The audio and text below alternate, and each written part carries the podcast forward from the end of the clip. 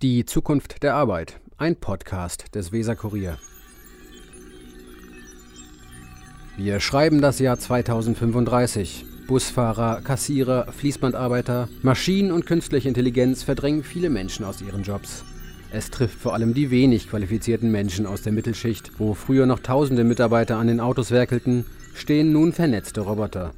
Für viele Politiker und Experten klingt das nach Science Fiction. Doch die Zukunft wird kommen und sie wird einiges verändern, weiß Frank Kirchner vom Deutschen Forschungszentrum für Künstliche Intelligenz, DFKI. Diese technologische Revolution ist viel schneller als alle anderen vorher gewesen sind.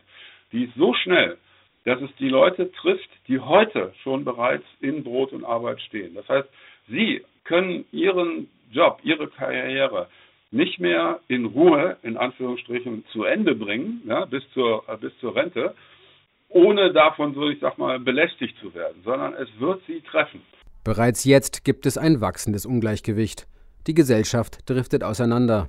Das Einkommensgefälle sei auf dem höchsten Stand seit 50 Jahren, warnt die Organisation für wirtschaftliche Zusammenarbeit und Entwicklung OECD. Dazu hören wir Günter Warseva vom Institut für Arbeit und Wirtschaft IAW Bremen. Es wird auf jeden Fall eine Auseinanderentwicklung geben. Man wird in den Bereichen, in denen wir das haben, was heute sozusagen so eine Art Dienstleistungsproletariat, die Leute, die Schwarzarbeit in der Küche vom Restaurant machen, in Schwarzarbeit Kartoffeln schälen. Die wird man nicht durch Computer ersetzen. Wahrscheinlich nicht, weil die so wenig verdienen, dass sich das nicht lohnt. Na, auf der mhm. anderen mhm. Seite wird es sozusagen aufgewertete Jobs geben, die dafür da sind, zu koordinieren, zu steuern, zu designen mhm. und so weiter. Ähm, alles das, was Jobs sind, von denen man ähm, im Moment auch annimmt, dass sie nicht ersetzbar sind. Mhm. Auch das weiß man aber nicht wirklich. Laut Frank Kirchner vom DFKI in Bremen gibt es einen Ausweg. Um die weitere Spaltung des Arbeitsmarkts zu verhindern, komme es jetzt vor allem auf gute Bildung für alle an. Und das ist eben genau die große gesellschaftliche Herausforderung, vor der wir stehen. Dass wir eben unsere Ressourcen dort verstärkt einsetzen, wo sie wirklich absolut notwendig sind.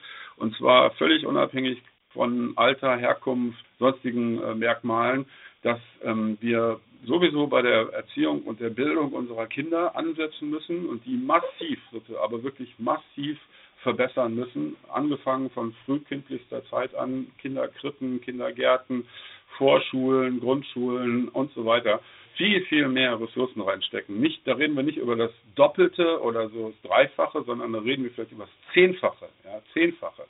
Ja, zehnfache, nicht mhm. doppelt oder dreifach, nicht 1000 Lehrer mehr, 10.000 Lehrer mehr, 100.000 Lehrer mehr. Wir brauchen viel, viel, viel mehr unserer gesellschaftlichen Ressourcen, die wir in diese Ausbildung hineinlegen müssen. Durch Robotik und KI könnten viele Jobs wegfallen, die körperlich, stupide, gefährlich oder repetitiv sind. Für viele Experten ist das ein Pluspunkt. Haben wir also in Zukunft wieder mehr Freizeit? Dazu noch einmal Günter Warsever vom IAW Bremen. Also ich glaube schon, dass es die Möglichkeit geben wird. Das hängt aber dann sehr, sehr, sehr von den politischen und den gesellschaftlichen und den sozialen Kräften und Interessen ab. Es wird schon möglich sein, die Gewinne, die man an eingesparter Arbeitszeit bekommen kann durch Digitalisierung, äh, diese Gewinne sozusagen gerecht und sinnvoll zu verteilen. Das wird auch eine Herausforderung sein. Völlig klar. Man wird das vielleicht so machen können, dass man sagt, es gibt die Möglichkeit, erstens besser zu organisieren. Da gibt es auch inzwischen gute Beispiele. Bei Bosch gibt es die Möglichkeit, durch äh, interne digitale Tools quasi per Smartphone ähm, kurzfristig auch irgendwie veränderte Arbeitszeiten zu verabreden mhm. und Leute für Vertretungen zu organisieren und alle solche Dinge. Man kann das auch in großem Maßstab machen, so wie das im Moment bei der IG Metall oder auch bei der Bahn passiert, dass man die Möglichkeiten eröffnet, den Beschäftigten zwischen Geld und Zeit zu wählen. Also ein bestimmtes Kontingent sozusagen von freien Tagen, dafür weniger Geld oder aber umgekehrt mehr Geld und dafür dann eben auch mehr Arbeit. Das sind Dinge, die sich dadurch, dass man mit digitalen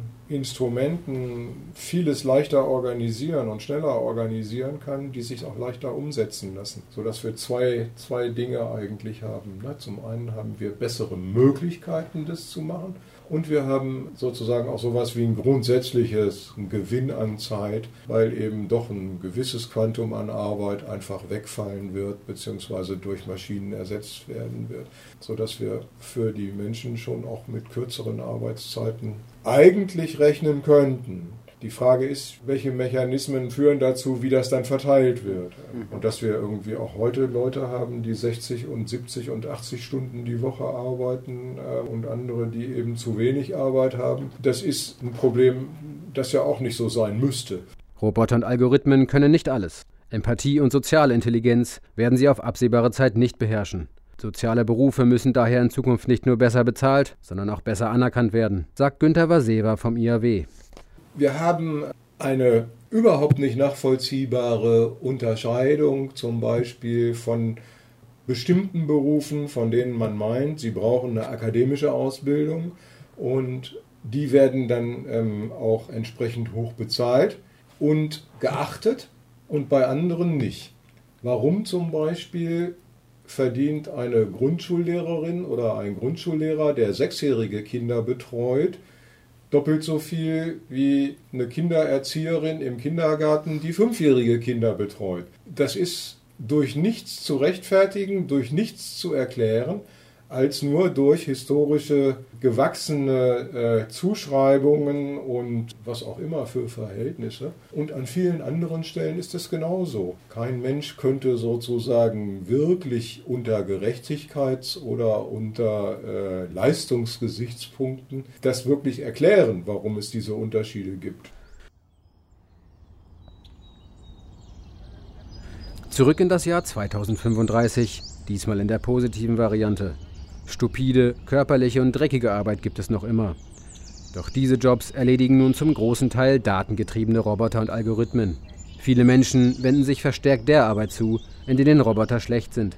Das sind vor allem Berufe, die Empathie, soziale Intelligenz, Kunstfertigkeit oder Kreativität erfordern. Derweil ist die Wochenarbeitszeit auf 20 Stunden gefallen. Sie hörten den Podcast Die Zukunft der Arbeit von Patrick Reichelt für den Weserkurier.